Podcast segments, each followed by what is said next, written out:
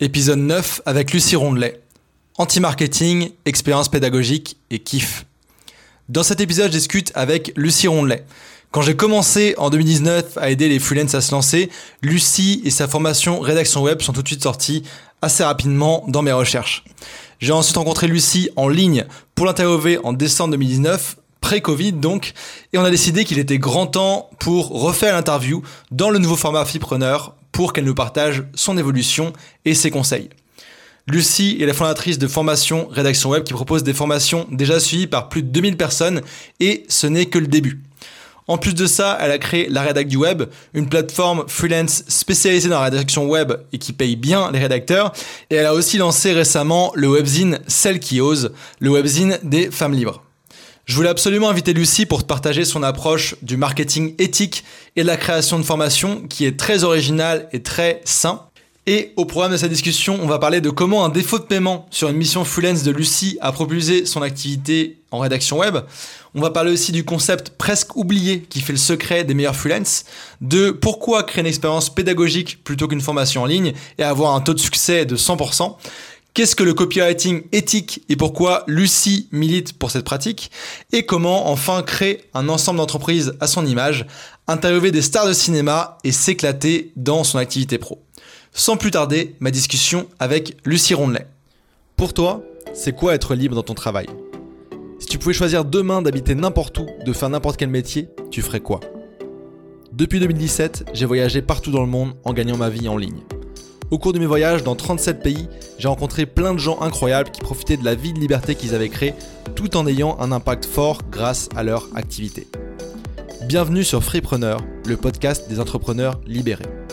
Je m'appelle Ambroise Debré et avec mes invités, nous allons te montrer qu'il y a une infinité de chemins possibles pour créer son activité sur le web, te montrer les différents visages que peut prendre cette liberté et surtout te donner les clés pour y arriver toi aussi.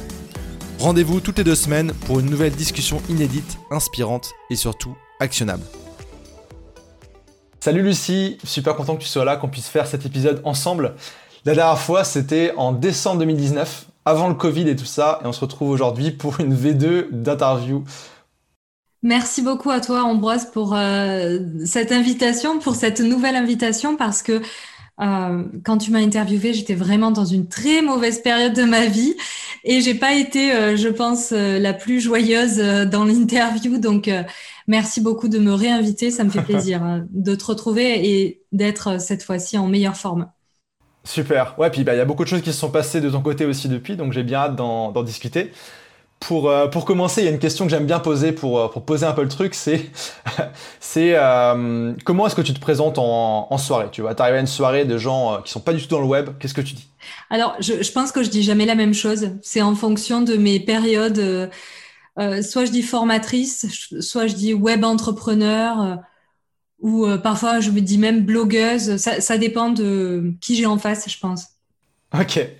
Et, euh, et, je sais que tu as, as, des filles. Qu'est-ce qu'elles pensent que tu fais, tes filles? Et que je suis maîtresse. D'accord. maîtresse du web. On a simplifié.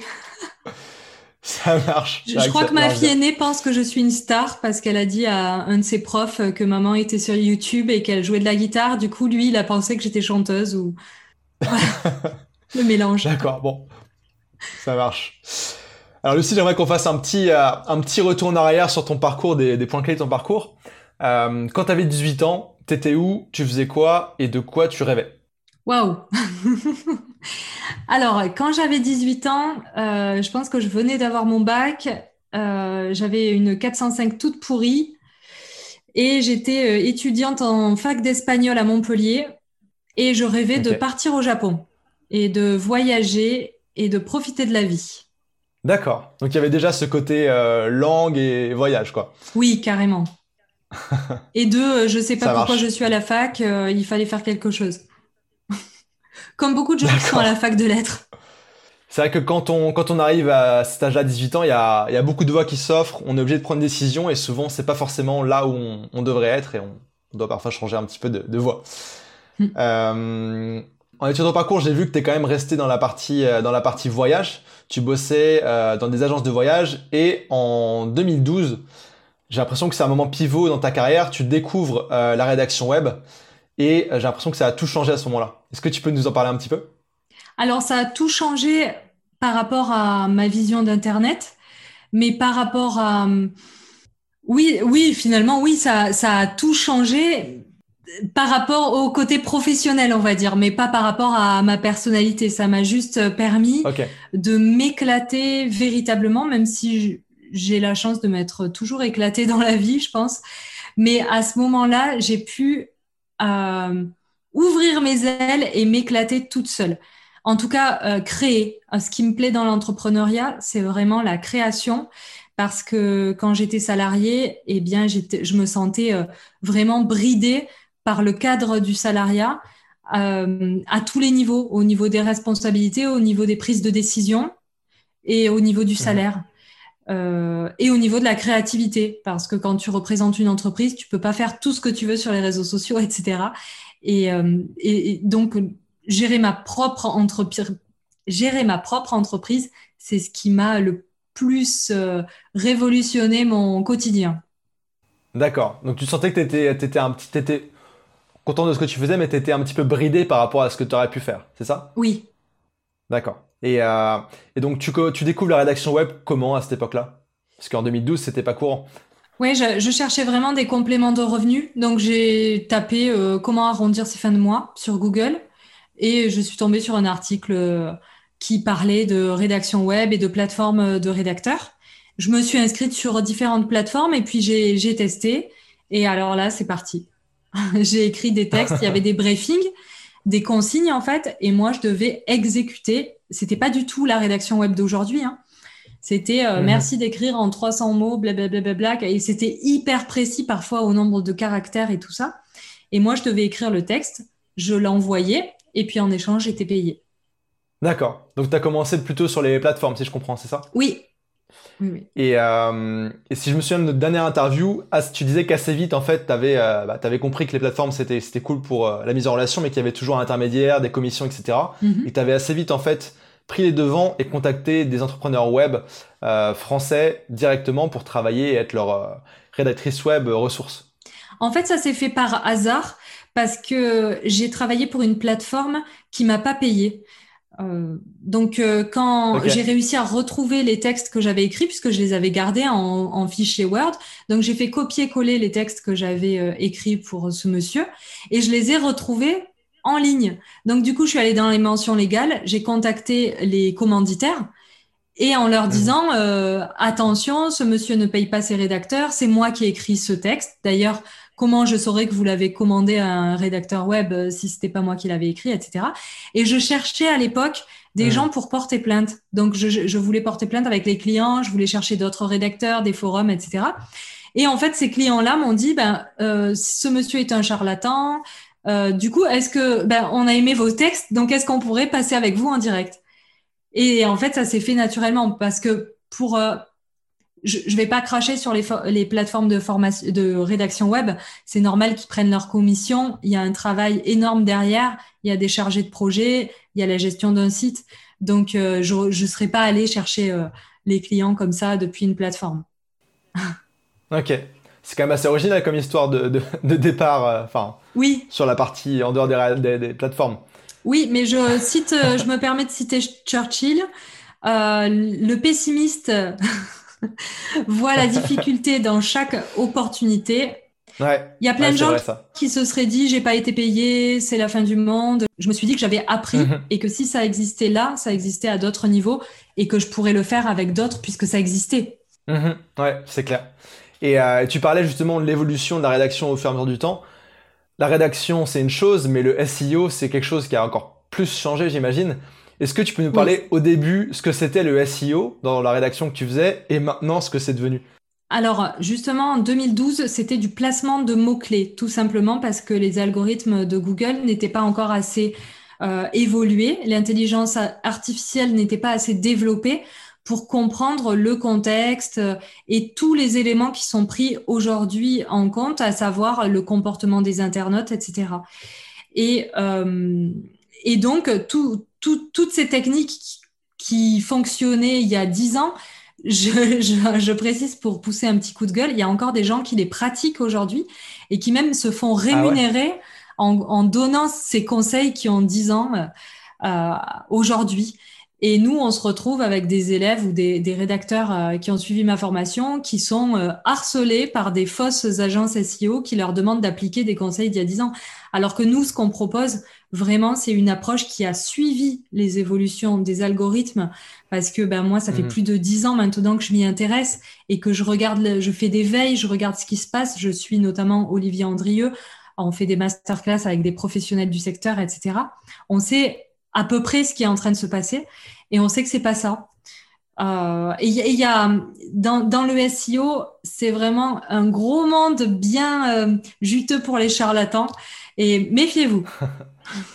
ouais, ouais, c'est clair. Je me souviens que moi, quand j'ai commencé sur le web en 2011, il y avait déjà du, du SEO. C'était des trucs, il fallait que tu mettes des mots-clés en blanc sur du blanc d'un site. Oui. Des trucs euh, qui aujourd'hui passent pas du tout parce qu'aujourd'hui, c'est vraiment Google essaie d'offrir la meilleure expérience à l'utilisateur. Donc si tu l'offres à travers tes textes, ton site, t'es forcément récompensé tôt ou tard, quoi.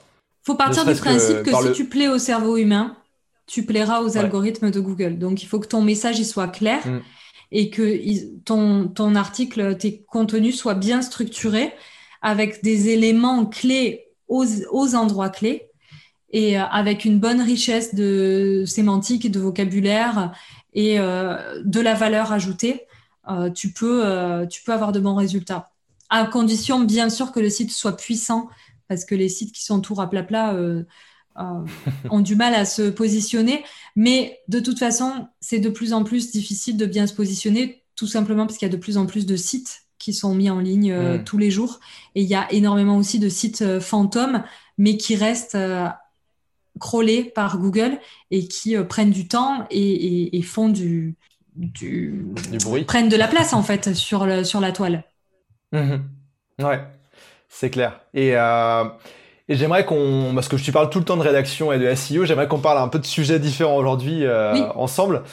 Aujourd'hui, tu euh, as à peu près 2000 élèves formés, c'est ça que j'ai vu récemment dans tes formations. Tu as une, as une équipe d'une dix, quinzaine de personnes, tu as un projet de livre en cours, etc. Comment, euh, comment est-ce que tu vois ton évolution depuis la Lucie qui en 2012 découvre la rédaction web et se lance petit à petit jusqu'à maintenant arriver à euh, bah, ce, ce, projet, mais je te dirais ces projets parce que tu as plusieurs boîtes en une. Comment est-ce que tu vois ton évolution avec le recul? Est-ce que ça t'a paru naturel? Est-ce que ça t'a paru... Euh, comment comment, comment est-ce que tu décrirais ça? Alors j'ai pas plusieurs boîtes en, en une, j'ai fait plusieurs sociétés, j'ai fait un groupe de sociétés en fait. Euh, ok. Mais parce que parce que je vais rentrer en France et que du coup j'ai commencé à préparer euh, mon retour. Et eh bien écoute, je suis totalement incapable d'avoir du recul sur euh, sur ça. Je le vis, donc euh, j'arrive pas. À...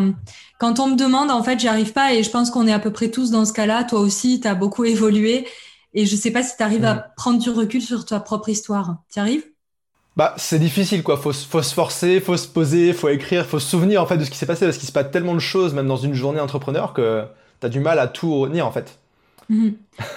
moi, moi j'ai une, j'ai fait appel à une de mes anciennes élèves pour écrire ma page, ma page Qui suis-je? Et justement, elle est mise mhm. en ligne depuis aujourd'hui.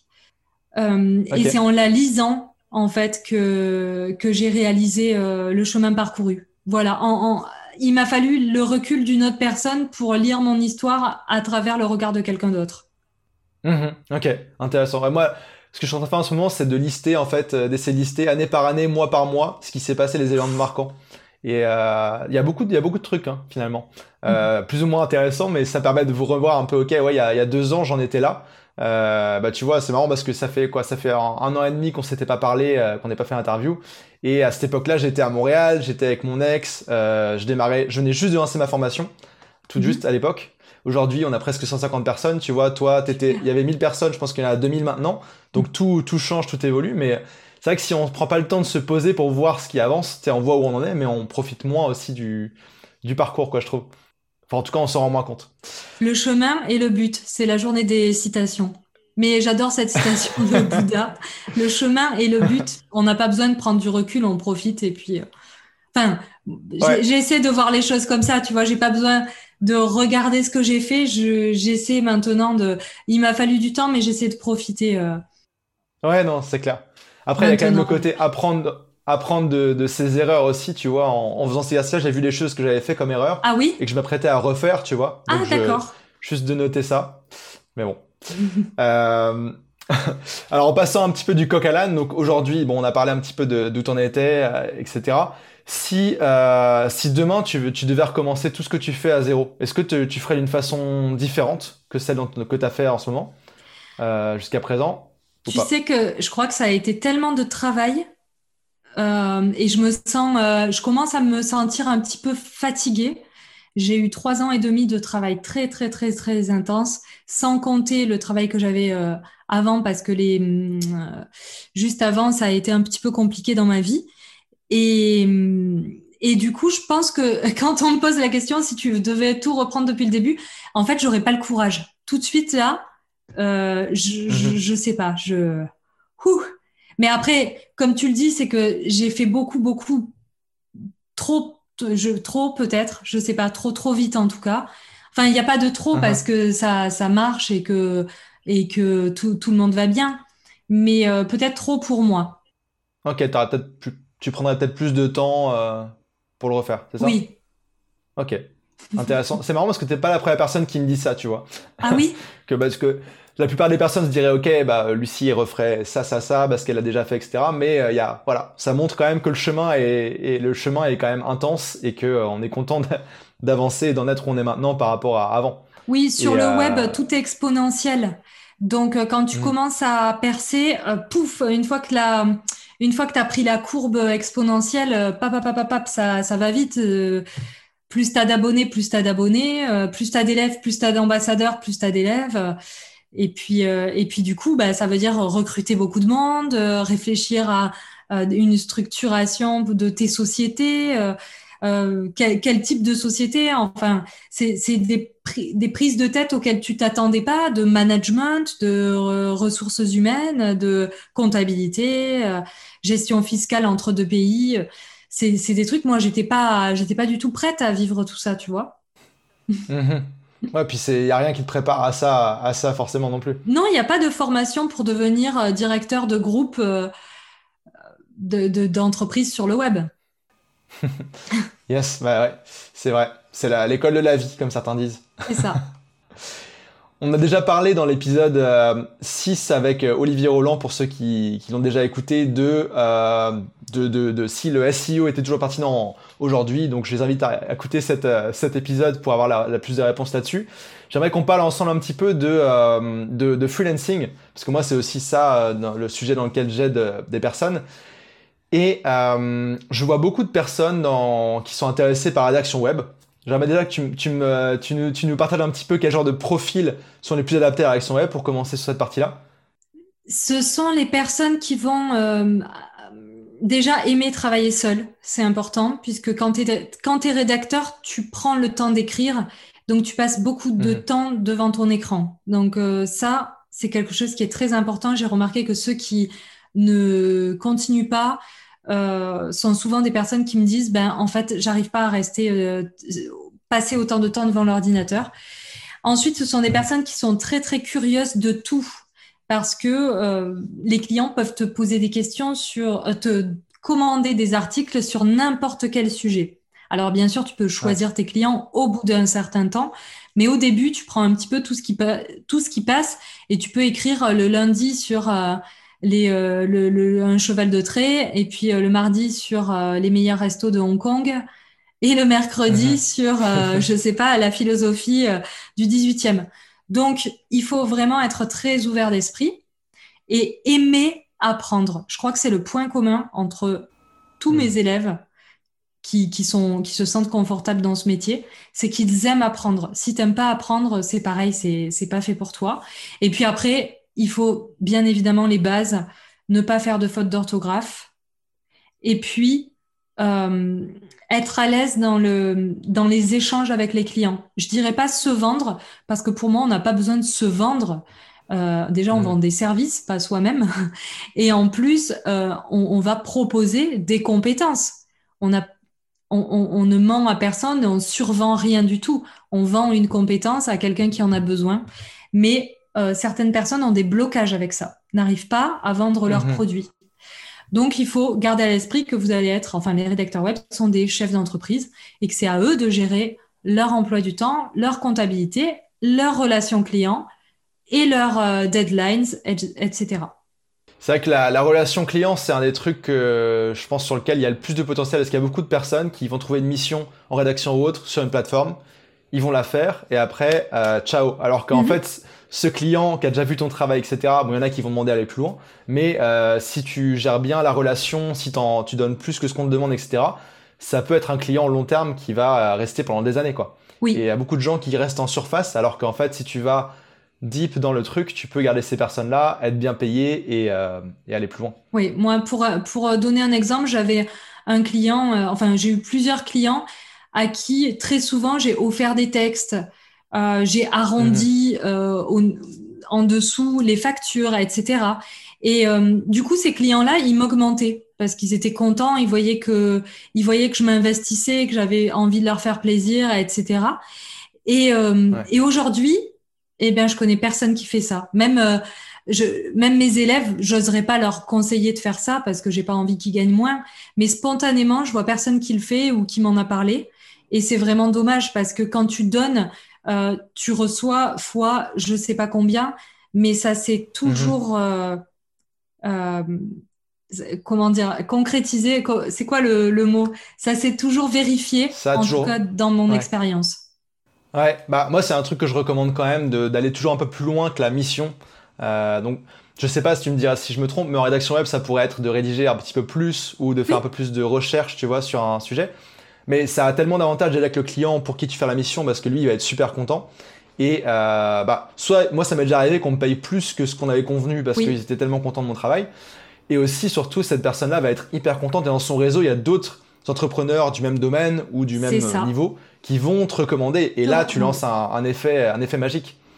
Oui. Euh, et, et, moi, par exemple, je leur proposais aussi quand je voyais que j'avais des petites factures parce qu'il y avait des mois où ils n'avaient pas pris beaucoup de choses ou, par exemple, s'il y avait une facture à moins de 100 euros, euh, je leur disais, mais t'embête pas avec la compta, euh, je te ferai, je, je, le rajouterai sur la facture du mois prochain. Parce que je sais mmh. que pour un entrepreneur, c'est un peu relou d'aller mettre, d'aller faire le virement et tout. Pour là, là, j'ai quelqu'un qui m'a facturé 34 euros alors qu'elle me facture tous les mois. J'ai pas osé lui dire, euh, tu pouvais pas le mettre sur la facture du mois prochain. C'est ah Mais tu sais, tu vois, c'est ces petites, ces petites choses qui vont faire la différence et qui vont faire qu'un entrepreneur, une marque, un, chef d'entreprise va se sentir bien avec le freelance. Et, et tout mmh. ça, quand il pense, et eh ben, tu te rends euh, presque indispensable. Et, et après, quand, quand, tu pars en vacances ou quoi, l'entrepreneur, il se dit, oh là là, il me manque mon freelance, il est trop bien. il faut réussir à créer ce désir et cette envie qu'on reste avec toi.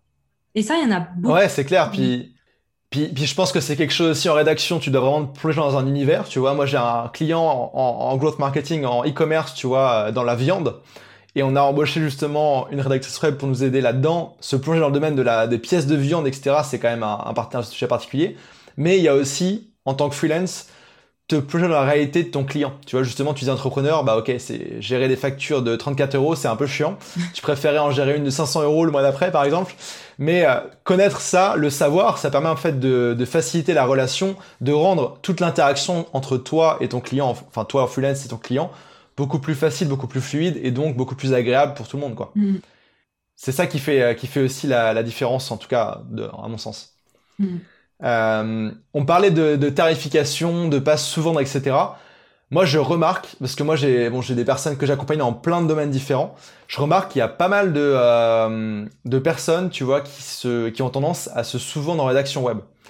Euh, est-ce que tu as un, des stats, un avis là-dessus, des conseils là-dessus? Parce que euh, parce qu'il y en a plein qui se disent bah c'est hyper compétitif, euh, je vais rester en dessous des prix du marché, etc. Mais en fait c'est un cercle vicieux qui te fait pas avancer toi ni tes clients. Est-ce que tu as des, trucs par rapport à ça ou des euh, par rapport à la rédaction web?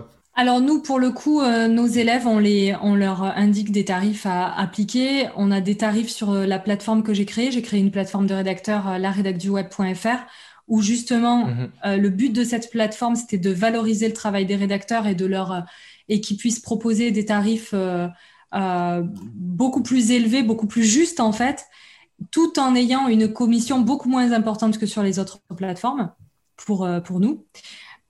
donc, nous, nos élèves, en tout cas, ils savent, euh, ils savent appliquer leurs tarifs. Donc après, les autres, je ne sais pas si, si ils partagent. Est-ce qu'ils, proposent le juste prix? Parce que mhm. j'ai eu des gens qui m'ont dit, euh, oui, euh, on peut pas vivre de la rédaction web. Moi, je propose 4 centimes le mot et personne veut de mes textes, euh, etc. Et puis euh, sur LinkedIn ou quoi, ils m'envoient des exemples de textes. Ou, alors, pire, je vois dans leurs textes qu'il y a des fautes d'orthographe ou très, très, très souvent, mm. il y, a, y a des fautes de typographie. Euh, donc, par exemple, ils oublient l'espace avant un point d'interrogation. Mais d'où tu te dis rédacteur web si tu fais des fautes de typographie et, et, et qui qui t'a autorisé à aller vendre des textes alors que c'est des, des, textes de mauvaise qualité, tu vois? Enfin, je, je, veux bien que des gens euh, s'autoproclament rédacteurs web euh, sans aucune expérience et aucune formation, mais il faut pas s'étonner d'avoir euh, de, de que les clients veulent veuillent pas y mettre le prix parce qu'aujourd'hui ils voient la différence entre des bons rédacteurs web et des rédacteurs web bas de gamme. Donc pour moi, mmh. il n'y a pas de rédacteur vraiment sous-évalue. Euh, ceux qui ont de bons résultats, eh bien, ils ont des clients en face qui vont leur dire bah, c'est super bien, etc. Ils vont pouvoir au fil du temps augmenter leurs tarifs. Et puis il y a ceux qui plafonnent parce que bah, finalement euh, les, les, les, clients qui payent plus cher ne veulent pas de leur service parce qu'ils parce qu'ils savent reconnaître un bon texte. Mmh.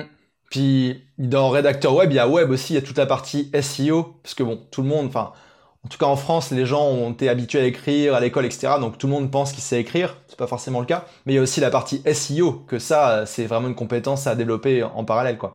Voilà, il y a au moins avoir les bases du SEO, mais il y a aussi euh, savoir rédiger une bonne introduction, faire des phrases courtes, contextualiser, mm. avoir une écriture, euh, euh, un, style très pédagogique, savoir vulgariser.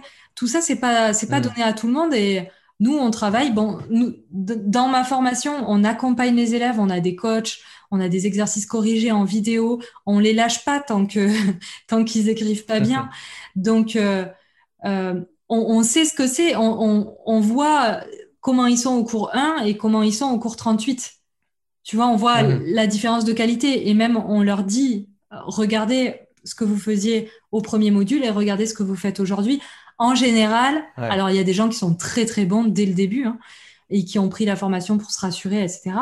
Mais euh, il y en a, il y en a euh, aussi qui évoluent énormément. Ouais, puis j'imagine que dans, dans ce domaine-là, dis-moi si je me trompe, mais la... plus tu t'entraînes à, travailler sur ta rédaction, etc., plus tu peux aussi rédiger vite. Et donc, euh, ça, ça, ça, peut avoir un impact énorme. J'imagine entre un débutant qui met beaucoup de temps à faire des recherches, qui connaît pas, etc., et quelqu'un qui, qui peut écrire, je sais pas, un article de 1000 mots en une heure, tu vois. Parce qu'au début, euh, tu cherches tes mots, euh, tu cherches des mhm. synonymes. Tu, tu, vois que tu fais des répétitions, donc tu perds du temps à aller chercher des synonymes. Tu vas voir aussi tes tics mhm. d'écriture, donc, cependant, en effet, etc. Donc, tu vas essayer de les retirer. Tu vas, faire des, tu vas avoir des, des doutes sur euh, la typographie ou sur les majuscules. Est-ce que quand je dis je vais dans mhm. le sud, il y a une majuscule à sud? Est-ce que quand je mets, j'écris c'est-à-dire, il y a des tirés Est-ce que c'est obligatoire? Est-ce que je mets une espace euh, entre le 1 et le 0 quand j'écris 1000 Tout ça, c'est des hmm. choses, quand tu les as pas en tête, tu vas perdre du temps à aller euh, chercher les informations, soit euh, dans tes fiches de révision, soit sur, sur Google. Et c'est ça qui va te faire perdre du temps. Et puis ensuite, tu vas avoir aussi la recherche de sources fiables qui au début est très prend énormément de temps et avec l'expérience, tu sais sur quel site tu dois aller chercher quoi, tu sais reconnaître un site fiable et du coup tu gagnes du temps. Et puis après bien sûr, tu as la création de la structure où à force d'écrire, tu sais que dans tel paragraphe, il si tu veux mettre telle information, ça va te prendre environ 300 euh, mots et puis là, ça va te faire à peu près 250 etc. Et avec la pratique après, tu vas super vite. Ouais, bah comme, comme avec tout, quand tu t'entraînes mm. avec les bonnes méthodes et ça va, tu, tu décules ta productivité. Mm. Et je sais que bon, tu parles tout le temps en interview, puis tu passes beaucoup de temps en interview, tu m'as dit, de, rédaction web, de freelancing, etc. J'aimerais qu'on parle un peu de la partie euh, formation formateur qui, qui, moi, me concerne et qui, je pense que tu as une approche assez, euh, assez euh, particulière là-dessus par rapport à beaucoup de choses qui se font. Et on avait parlé justement la dernière interview de la façon dont tu avais pensé ta formation. J'aimerais qu'on peut-être qu'on recommence par, par ça pour recadrer un peu comment tu vois les choses, comment tu fonctionnes. Ma formation, je l'ai réfléchie et je l'ai construite pour refaire tout mon parcours. Donc, ça faisait à l'époque, ça faisait cinq ans que je faisais de la rédaction web. J'ai fait mon parcours en condensé dans la formation. Mhm. Et puis, euh, j'ai eu la chance de, de, réussir un lancement très, très vite. Et donc, j'ai eu mes premiers élèves alors que ma formation n'était pas euh, construite. J'avais fait que le module 1. Donc, euh, dès que j'ai eu mes premiers élèves, ça m'a permis d'avoir les premiers échanges avec eux, les premiers coachings, et j'ai pris des notes. Et du coup, j'ai enrichi tous les modules suivants que j'avais prévu de faire.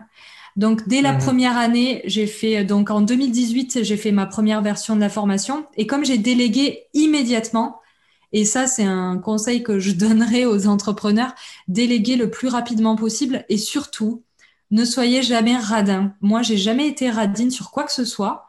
J'ai jamais essayé d'économiser des bouts de chandelle. Je me suis toujours dit allez, il y a je suis pas la meilleure, euh, ça telle personne peut le faire mieux, ça telle personne sera compétente, etc. Et je n'ai pas été obsédée par euh, la maîtrise. Donc euh, très rapidement, j'ai trouvé quelqu'un mmh. pour me faire mes diapos et mes cours, en, tout cas le montage de mes cours, et ça m'a permis de me concentrer à 100% et tous les jours, puisque j'avais vendu ma formation, donc j'avais du budget et j'ai pu me mhm. consacrer entièrement à la rédaction et à la qualité de la formation et des scripts. Donc j'ai fait une première formation en 2018 et ensuite j'ai fait la mise à jour avec les premiers retours des, des, de la première année des 500 premiers élèves. J'ai fait une deuxième mise à jour en 2019. Ensuite, on a fait en 2020 mhm. et là, on en a refait une en début 2021. Euh, oui, on est en 2021, ouais, c'est ça. Donc en février, on a refait et cette fois-ci avec tous mes toute ma charte graphique que j'ai fait faire par une, une infographiste avec des dessins à la main, etc. Et on a refait la dernière mhm. formation, elle est ultra complète et avec, euh, alors avec tous les retours des élèves pendant euh, deux ans et demi, trois ans. Donc aujourd'hui, c'est vrai que dans la FAQ et tout, on a très peu de questions parce que elle est vraiment complète. On a, on a pris toutes les questions de tous les élèves et on les a répertoriées et on a fait en sorte de répondre dans les cours ou en, vidéo bonus. Et dans les FAQ. Ça, je pense que ouais, ça c'est une approche qui est hyper hyper importante. C'est ce que j'ai fait aussi moi justement quand on s'était pas la fois. J'étais en train de finir de la créer au fur et à mesure. Et c'est vrai que le feedback, euh, le contact que tu as avec cette première euh, personne, moi j'ai appelé l'édition fondateur, tu vois. c'est incroyable. Et euh, déjà pour pas te planter en cours de route dans la création de la formation, si j'avais fait tout seul la formation free mode, je serais pas du tout arrivé au résultat que j'ai eu avec des freelances parce que quand tu es dans ton domaine, que tu es expert, pour te permettre de faire une formation, tu es, trop loin, en fait, tu te souviens plus de toutes les questions que tu t'es posées ou que tu te poses à certains moments. Oui. Il y en a certaines qui étaient évidentes pour toi qui ne sont pas pour d'autres personnes, donc ça permet de tout détailler. Et, euh, et c'est vrai que ça, c'est un process continu.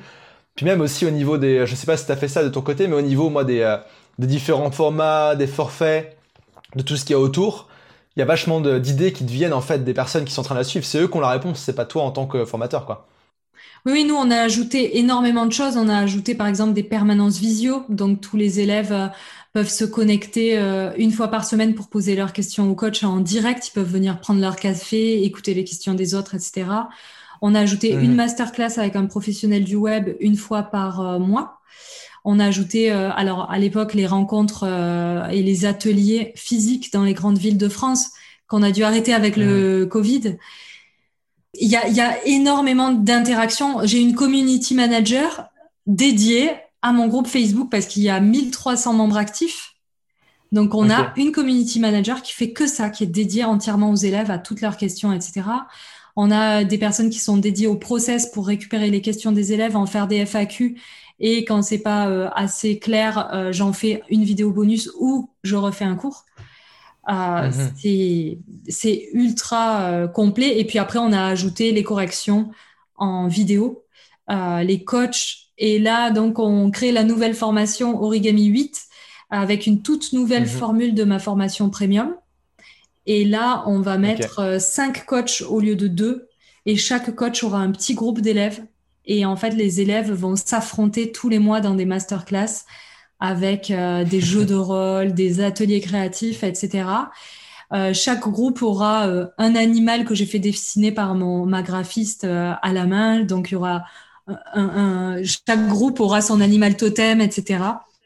Et ça va être je pense, vraiment ludique. On a prévu un maximum d'interactions pour qu'ils se sentent jamais seuls, malgré ah, une... le e-learning. Pardon. Ouais, puis donc il y, a toute une vie aussi et une euh, gamification aussi dans la formation. Oui, oui, il y a des les gens avancent, puis aussi interagissent. Euh, voilà, on va faire des battles. Moi, je vais faire le maître du jeu. On va vraiment bien s'amuser. c'est ça qui est, c'est ça qui est cool aussi euh, dans ce genre de programme en, cohorte, c'est que tu peux, bah, il y a des, des, liens énormes qui se créent entre les personnes d'interaction, d'aide, etc. Et puis, bah, donc toi, c'est à chaque nouvelle cohorte, tu t'ajoutes un numéro, c'est ça? Là, tu origami 8, ça veut dire qu'il y a eu euh, toutes celles en dessous avant Oui, oui. Voilà, il y a eu 7 promos origami. Là, ça sera la huitième. Et donc, huitième, là, c'est la première fois qu'on fait une nouvelle formule pour origami. Alors, origami a bénéficié des mises à jour de la formation, mais la formule était à peu hmm. près la même, même si on a ajouté les masterclass, les permanences visio, etc. Et les, et les partenariats, j'ai des partenariats avec plein de prestataires euh, où euh, moi, je prends pas de commission. En fait, je négocie des tarifs pour mes élèves. Et euh, du coup, euh, du coup, ils ont ils ont le certificat au, projet, au le certificat Voltaire offert s'ils passent l'examen. Ils ont des tarifs préférentiels sur les logiciels comme Antidote, euh, le logiciel mmh. SEO de euh, My Ranking Metrics, etc. Et en fait, le fait que moi je prenne pas de commission, ça fait que mes élèves profitent vraiment de, de, de tarifs ultra préférentiels. Et, et c'est des choix que j'ai fait comme ça depuis le début. Euh, comme je te disais tout à l'heure, de pas être radine, qui, qui, mhm. qui me reviennent d'une manière ou d'une autre, parce que je pense que les élèves, ils le sentent, ils, le voient, ils en profitent. Et du coup, ça fait aussi que ma formation est meilleure. Enfin, est meilleure. je me la pète un peu là. ça, ça, fait que ma formation fonctionne bien et que, voilà, aujourd'hui, dans nos formulaires, on a 100% de réussite et, euh, je les ai reçus avant-hier, pour ceux qui ont répondu en tout cas. Je m'engage pas pour ceux qui n'ont pas répondu, mais, mais c'est super. Ah, ça, ça, va être un, un point que tu, tu, tu, cites souvent, le fait de bah, ne pas être radin à la fois en tant que freelance, envers tes clients, dans ton travail, etc., la relation, mais aussi envers tes formés, parce que euh, bah, tu as, vu de différentes façons que ça c'est toujours positif pour tout le monde. Quoi. Oui. Ça se démultiplie et tout, tout, le monde a tout intérêt à le faire. Et, euh, et donc j'imagine que bah, tu lances ta, donc ta formation euh, de rédaction, mais j'ai cru voir aussi que tu as d'autres formations que tu as lancées dans des domaines un petit peu à côté. Est-ce que tu peux nous parler aujourd'hui de ta gamme de, produits de formation? Comment tu l'as pensé Alors, je l'ai pensé en fait par rapport à l'évolution du SEO, justement. Euh, on voit clairement que le métier de rédacteur web est en train de muter euh, mm. On a accordé beaucoup d'importance au SEO et les clients accordent beaucoup d'importance au SEO. Donc, il faut que les rédacteurs soient formés à ça. Et de toute façon, c'est pas que pour Google, c'est pour plein d'autres, dans plein d'autres domaines. Le système mm. de balisage HTML et tout qu'on utilise en rédaction web, il va être utilisé pour des intranets ou, ou d'autres moteurs de recherche. Donc, de toute façon, ça sera efficace quoi qu'il arrive. Mais on se rend compte que euh, comme c'est de plus en plus difficile d'apparaître dans les premiers résultats de Google, euh, et compte tenu de l'importance euh, et de, que, prennent les réseaux sociaux, c'était très important pour moi de, proposer à mes élèves ou à ceux qui le souhaitent des formations en social media management. Donc, les, on l'a appelé social writer. C'est une formation pour apprendre à écrire sur les réseaux sociaux. Donc là, on l'a sorti qu'auprès de mes élèves parce qu'on voulait vraiment euh, commencer euh, doucement parce que c'est l'été, l'été c'est calme. On savait qu'il y aurait beaucoup d'interactions avec les élèves, donc on voulait pas avoir trop de gens. Euh, bon, on a quand même 133 élèves euh, juste euh, au sein de mes élèves, donc c'est cool. Et on s'éclate d'ailleurs pour faire les coachings communs et tout avec eux, et c'est super enrichissant. Et en septembre, on va la lancer vraiment, on va faire un gros lancement autour de cette formation Social Writer qui permet vraiment de devenir social media manager. Donc ça, ça peut s'adresser aux rédacteurs web, mais aussi aux gens qui ont envie de devenir social media manager, donc de gérer les réseaux sociaux de marques, mmh. d'entrepreneurs, de freelance, de youtubeurs, de ce que tu veux. Euh, donc c'est un métier vraiment très complet. Cette formation, elle est, elle est aussi grosse que mes formations origami ou liberté. Hein. C'est une très très très grosse euh, formation. C'est une formation qui te forme à un métier. Je veux dire, tu, tu la démarres et à la fin, tu peux démarrer ton activité de social euh, writer ou social media manager, puisqu'on donne aussi toutes les informations pour devenir freelance dedans. Euh, et mon autre formation, c'est une formation en copywriting, qui euh, est une formation plus théorique, moins pratique, mais qui est sur le copywriting éthique. Et euh, c'est encore une autre vision euh, du copywriting. Je me permets à chaque fois de mettre ma patte dedans parce que j'étais pas d'accord avec les techniques de copywriting qui étaient proposées en France. Et pour le mmh. coup, euh, mes méthodes fonctionnent bien. Et je me suis demandé comment mes tunnels de vente et tout fonctionnaient aussi bien alors que j'avais pas cherché à faire du copywriting. Donc finalement, j'ai analysé ma technique euh, et, j'ai compris euh, que ça venait certainement de la proximité, de l'inbound marketing, de des émotions, du fait que je poussais pas à la vente, etc. Donc euh, j'ai fait, on, a fait une formation avec que j'ai construite avec Anne Bakers qui, est aux États-Unis et, qui est bien formée au copywriting. On a créé cette formation-là avec nos deux expériences.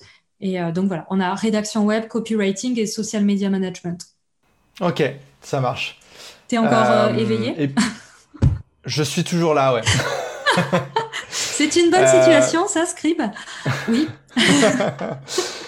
J'allais, j'allais te demander, euh, parce que c'est hyper intéressant pour moi l'évolution d'une gamme de produits. J'allais te demander, tu vois, comment est-ce que tu vois ça euh, Parce que bon, là, là, tout ce que tu ajoutes, c'est, c'est du travail en plus, etc.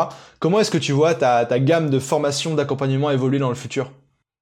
En fait, à chaque fois, je me dis, je vais arrêter, euh, il faut que j'arrête, etc. Et puis, que ce soit pour le copywriting ou le social writing, social media management, je je pouvais pas ne pas le faire en fait. je, me sentais obligée de le faire parce qu'il y a un tel besoin en copywriting et il y a tellement, je vois tellement de, de, de, conseils en copywriting qui ne correspondent pas à ma vision du copywriting mhm. euh, tel qu'on peut le concevoir en France ou du copywriting éthique parce que hacker le cerveau, euh, euh, manipuler les gens et tout, ça me parle pas et ça et je suis pas la seule. Donc je voulais juste hmm. proposer un produit voilà différent, une approche différente. Et pour le social media management, euh, alors là ça, ça coulait de source parce qu'on a tellement d'élèves qui nous disent mon client voudrait un forfait en plus pour les réseaux sociaux, mais je suis pas formé. Et du coup, il loupait hmm. des 500, 600, 800 euros de forfait mensuel parce qu'il savait pas le faire. On s'est dit, mais allez, go, on fait cette formation. Eux, euh, voilà, ils apprennent en plus de la rédaction web ou ils prennent que ça pour ceux qui sont pas rédacteurs. Et euh, ça leur fait, euh, ça leur fait, ils prennent trois, quatre clients et c'est bon, ça leur fait leur mois. Mhm. Et les rédacteurs, ils peuvent proposer une prestation complémentaire à leurs clients. Et avec copywriting, ils peuvent proposer les pages de vente et les tunnels de vente, les newsletters et une écriture avec de l'émotion, en fait. D'accord. J'avais posé la question justement parce qu'avant avant, d'enregistrer, on parlait de, de, de, ton, ce que tu appelles l'anti-marketing, oui. que tu pas trop dans les techniques marketing, de, etc. Mais je remarque que bah, tu as quand même une formation en copywriting et tu parles de lancement, de tunnel, etc. Est-ce que tu peux nous parler un petit peu du, donc de, ton approche euh, par rapport à tout ça? Qu'est-ce que tu appelles le copywriting éthique concrètement? Alors le copywriting éthique, c'est euh, vendre un produit aux gens qui en ont besoin pour de vrai, euh, et pas euh, pas vendre des produits euh, absolument à quelqu'un qui n'en a pas besoin. Donc, grâce à l'univers que tu vas créer, tu vas attirer des personnes qui qui sont proches de ta vision, de tes valeurs et qui auront peut-être besoin de ton produit. Et là, tu vas leur vendre et ils seront contents de l'avoir acheté parce que ça correspondra à ce dont ils avaient mmh. besoin. Euh, je veux dire, tout le monde achète des choses. Euh, on est euh, peu nombreux. Enfin, je, je, connais peu de personnes qui habitent dans la forêt tout nus et qui ont jamais acheté un jean. Ou, je veux dire, on a tous besoin d'acheter. Le tout, c'est acheter raisonnablement euh, et intelligemment.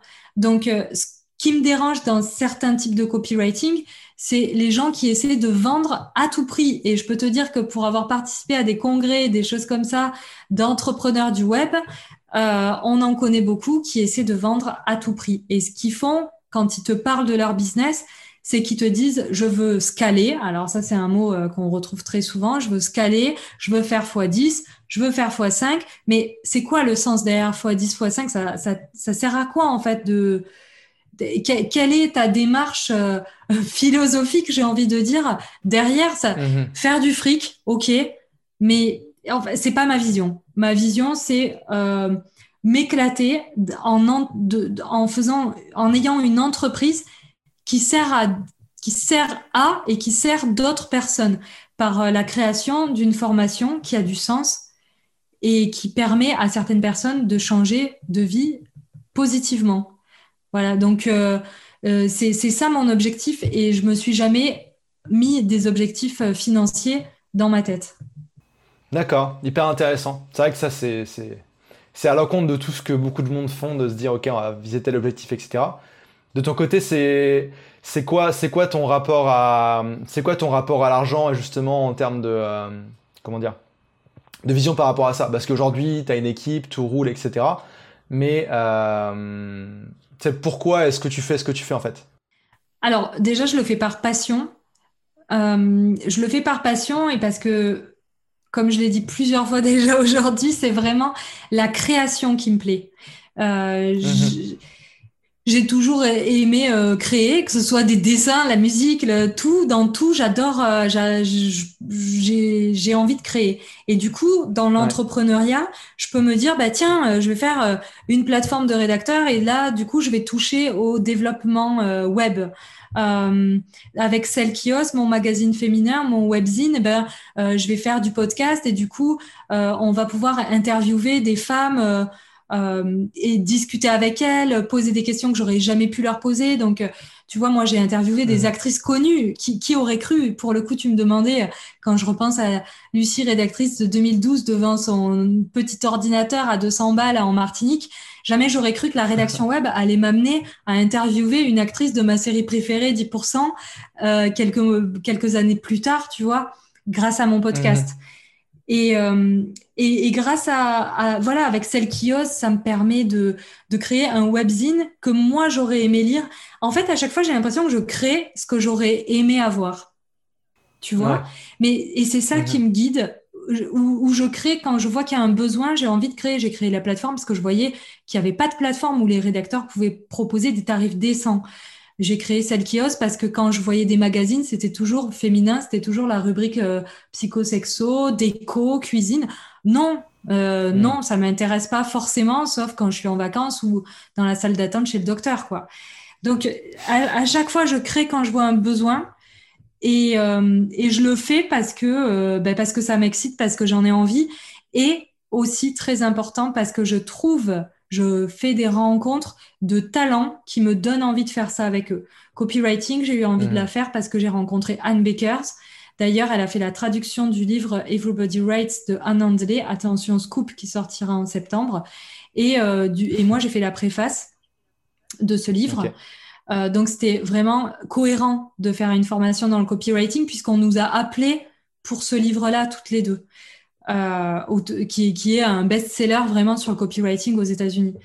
Euh, après, j'ai rencontré Doris qui est en Nouvelle-Calédonie avec moi, qui était ma social media manager depuis un, un, moment. Et à force de voir les demandes, et elle, elle croulait sous les commandes, ben hop, toutes les deux, on a ça match et on s'éclate à travailler sur ce projet. On va travailler euh, au port de Nouméa, on bosse ensemble et c'est un vrai plaisir, tu vois.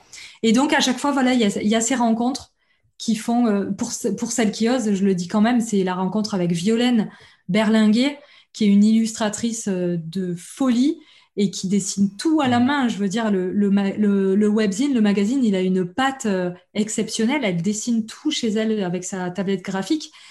C'est du 100% fait main, quoi. fait main sur le web.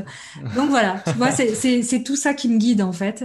Et tu, tu le vois, je suis certainement, en fait, c'est une passion, j'arrive pas à m'arrêter pour le moment. On verra, mais où ça me mène, je sais pas, franchement, je sais pas. Bah, on espère que ça va continuer, que tu vas continuer à, influencer plein de domaines comme ça. D'ailleurs, euh, d'ailleurs, de ton côté, c'est, est-ce que tu as des, des, pardon, des, euh, des, inspirations, comment, comment je dirais ça? Des personnes que tu suis des, euh, dans différents domaines, autant dans le pro et le perso, qui t'ont inspiré? Et, et non. Alors, je, suis. Euh, alors, quand même, je vais le redire parce que rendons à César. Moi, j'ai suivi la formation blogueur pro d'Olivier Roland en 2017. Euh, mhm. Donc, ça m'a permis vraiment d'avoir une structure et une technique pour lancer mon blog euh, et pour lancer ma formation. Donc, super formation. donc j'ai suivi Olivier pendant longtemps. En 2011, je l'ai découvert. Après, j'ai été rédactrice pour lui. Et, moi, par contre, mhm. j'étais très méfiante, donc il m'a fallu six ans quand même avant de prendre sa formation, ce qui n'est pas, euh, ce qui est pas rien. Euh, et sinon, moi, j'adore Antoine Pétavin, mais c'est plutôt, euh, c'est parce que c'est lui qui m'a donné confiance à mes tout débuts et qui m'a qui m'a passé beaucoup beaucoup de commandes en rédaction web, qui m'a formé au SEO avec son associé. Et c'était très mhm. pertinent à l'époque déjà. Et j'adore j'adore ce qu'il fait dans le sens où j'adore la le lâcher prise qu'il a sur son business et, euh, et la vision qu'il a. C'est vraiment un passionné. Il prend tout à la rigolade et tout ce qui touche se transforme en or. Et c'est assez dingue parce que il est tellement zen et tellement drôle. C'est euh, c'est pour ça que je l'adore. Et sinon, après, je suis Yann Darwin pour les crypto-monnaies, si ça peut. voilà, et en immobilier aussi, j'adore ses conseils. Euh, voilà pour les personnes que je suis en toute transparence. D'accord, ok, hyper intéressant. Et euh, bah, écoute, Lucie, on va arriver à la fin de cette interview. Une dernière question, est-ce que tu as, un message inspirant à passer pour toutes les personnes qui ont écouté jusqu'au bout de l'interview ensemble? Un message inspirant? Ou drôle, ou un truc, euh, voilà. HTU là. Pour qu'on retienne cette interview, je vais faire une blague. Monsieur et Madame euh, Talu ont quatre fils. Comment s'appelle-t-il, euh, Ambroise? Monsieur et Madame Talu ont quatre fils. Ok. Il y a un laisse réfléchir chez vous. T'as pas trouvé? J'ai pas trouvé, non. Alors, ils s'appellent tous Jean. Jean, Jean, Jean et Jean, les quatre Jean Talus. On finira sur cette, merveilleuse blagounette. D'accord. Bah, écoute, merci beaucoup, euh, Lucie. Et puis, bah, écoute, merci pour tous tes partages, surtout ta, ta, blague finale. Et, euh, et on se dit à très vite. merci, à très vite, Ambroise. Merci beaucoup pour l'invitation et pour ta patience. Merci à toi d'avoir écouté cette discussion jusqu'à la fin avec Lucie Rondelet et j'espère que tu as apprécié notamment sa blague finale qui moi m'a beaucoup fait rire et on a rigolé encore quelques minutes après avoir arrêté l'enregistrement. J'ai adoré discuter avec elle de son approche assez particulière, comme tu l'as vu, sur le marketing web et la pédagogie en ligne. Et je voudrais que tu retiennes trois clés principales de cette interview. La première, c'est que en tant que freelance ou tout type d'activité, tu as tout intérêt à en faire plus, épater tes clients pour les fidéliser et créer des relations long terme. Ensuite, que créer une formation en ligne à son image et selon ses besoins sans se mettre de limites, c'est aussi assurer son succès. Parce que tu vas créer une formation qui te ressemble, qui est vraiment faite pour aider les personnes et pas selon les schémas qu'on voit classiquement dans ce domaine. Et enfin, on a parlé aussi avec Lucie de comment passer de freelance à chef d'un empire de plusieurs entreprises tout en restant soi-même, en restant optimiste et en restant éthique. Tu peux retrouver le travail de Lucie sur son site formationredactionweb.com, sa chaîne YouTube ou son Instagram at luciefrw. Si tu as apprécié cette discussion et que tu veux t'assurer de rater aucun des prochains épisodes, je t'invite à t'abonner au podcast Freepreneur sur ta plateforme de podcast préférée. Et je te promets que, encore une fois, les prochains invités sont incroyables et que tu vas absolument pas rater les prochains épisodes. Je te dis à dans deux semaines pour le prochain épisode. Ciao ciao